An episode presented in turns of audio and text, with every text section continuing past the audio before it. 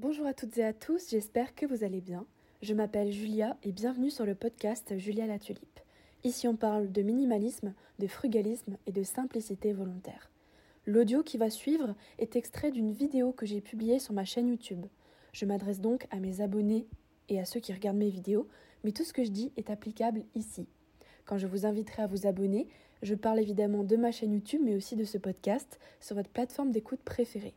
N'hésitez pas à me laisser un commentaire, un j'aime, une étoile ou à vous abonner. N'hésitez pas non plus à me contacter sur Instagram. Bonne écoute Bonjour à tous et bienvenue dans ce nouvel épisode sur Julia la Tulipe. Aujourd'hui, nous allons parler du mouvement slow. Je vais commencer par vous lire une petite définition. Le mouvement slow a été initié dans les années 80 en réponse à l'accélération globale. Il invite à ralentir en douceur pour apprécier les moments simples et prendre le temps de vivre.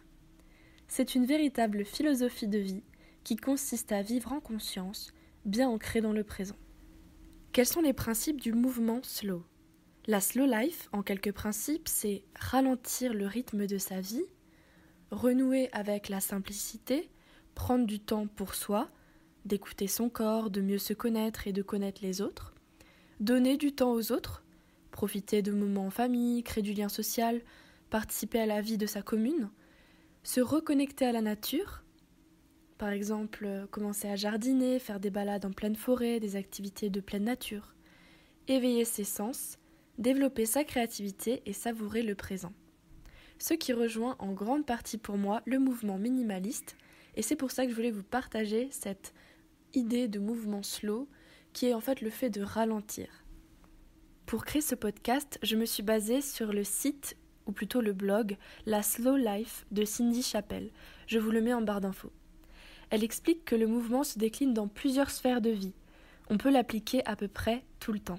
Par exemple, la slow food, manger plus doucement, prendre le temps de mâcher les aliments et de savourer. Le slow parenting, pour les enfants, prendre le temps d'éduquer les enfants, de jouer avec eux, de passer du temps de qualité avec eux le slow business, le slow sex, etc. Donc on va voir comment le mettre en pratique tous les jours via des conseils simples et on va aussi voir les bienfaits de ralentir. Voici quelques exemples de slow life au quotidien. Par exemple, s'offrir une balade le matin avant d'aller travailler ou une balade de décompression en quittant le travail. On s'offre un petit sas de décompression pour essayer de préparer ou de digérer sa journée et de se rendre plus disponible pour le travail ou pour la vie de famille après. On peut également prendre le temps de s'aérer pendant la pause déjeuner au lieu de rester enfermé ou les yeux rivés sur l'ordinateur ou le téléphone. On peut également prendre le temps de méditer, 5 à 10 minutes est suffisant, voire plus si vous le pouvez. Et on peut également limiter notre utilisation des écrans et notamment des réseaux sociaux qui nous invitent à être tout le temps hyper connectés et hyper sollicités. On peut également prendre le temps de manger et de cuisiner, de bien choisir les aliments et de faire un plat qui nous plaît, de façon simple mais en le cuisinant en pleine conscience. Pareil pour le manger. Ça peut être une activité de famille ou de couple. Au niveau de l'éducation des enfants, on peut également prendre le temps de lâcher prise sur les conventions, sur les choses à faire, sur nos devoirs de parents, sur le ménage, etc. pour vraiment se concentrer sur l'enfant et prendre du temps pour jouer avec lui, pour discuter et pour créer une relation de qualité. Pareil au niveau du travail, le slow life nous invite à simplement prendre des pauses durant la journée, prendre le temps de se faire un thé, un café, prendre le temps de souffler, de s'aérer, de se lever de son bureau par exemple, mais aussi à diriger ou à créer des projets de manière consciente et en prenant le temps de le faire en respectant toutes les parties prenantes, en prenant le temps de discuter avec ses prestataires, ses partenaires par exemple, pour créer des activités qui seront de qualité et où tout le monde sera gagnant. Les bienfaits et les avantages de ce mode de vie sont nombreux et je vais en citer quelques-uns. Pour moi, le fait de ralentir, ça nous invite à vraiment prioriser les choses. On se rend compte qu'on a tous 24 heures dans la journée et qu'on ne peut pas tout faire. On ne peut pas donner notre temps à chaque chose et tout faire en même temps. C'est pas parce qu'on vit à un rythme effréné et qu'on va à toutes les conférences, on voit tous les concerts, on fait toutes les activités, on dit jamais non à rien, qu'on est plus épanoui. Au contraire, c'est en recentrant nos priorités qu'on peut vraiment être épanoui, en tout cas selon moi. Ensuite, en prenant le temps de faire à manger, de cuisiner avec quelqu'un, de manger, euh, de ralentir le rythme, en fait, ça améliore aussi notre santé. Parce qu'on se rend compte qu'à vouloir tout faire trop vite, on peut euh, passer à côté de bons moments, de bons repas, voire après se sentir mal, et aussi on peut également oublier de prendre du temps pour soi, et aussi manger mieux et dormir plus longtemps. Par exemple, au lieu de vouloir faire tout le ménage de la maison un samedi matin, prenez le temps d'abord de vous reposer, pourquoi pas de faire une grasse matinée ou une balade, et ensuite on pourra se mettre au ménage. Mais c'est vraiment de se dire, voilà, il y a des choses qui sont prioritaires, comme prendre du temps pour soi, pour sa famille, ses amis, bien manger, bien dormir, et le reste vient après.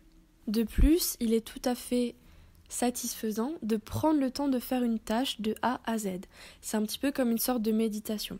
Par exemple, si vous aimez la lecture, il est beaucoup plus agréable de se poser dans un endroit où on est confortable, avec une petite couverture, un thé, on ouvre notre livre et on prend le temps de le lire. C'est beaucoup plus agréable que de le lire à la va-vite, un mot sur deux, assis euh, dans le tram, en train à moitié d'écouter les conversations des autres personnes et de lire le livre. Personnellement, je trouve que c'est un mouvement qui invite vraiment à réintégrer des moments de qualité dans sa vie. Et personnellement, je trouve que il est très important de savoir où on veut mettre son temps. Comme je le disais, on n'a que 24 heures dans la journée, où j'ai envie de mettre ces 24 heures. C'est à moi de choisir, et donc la slow life, c'est un petit peu une gestion du temps qui peut aller à contresens de ce que la société veut de nous.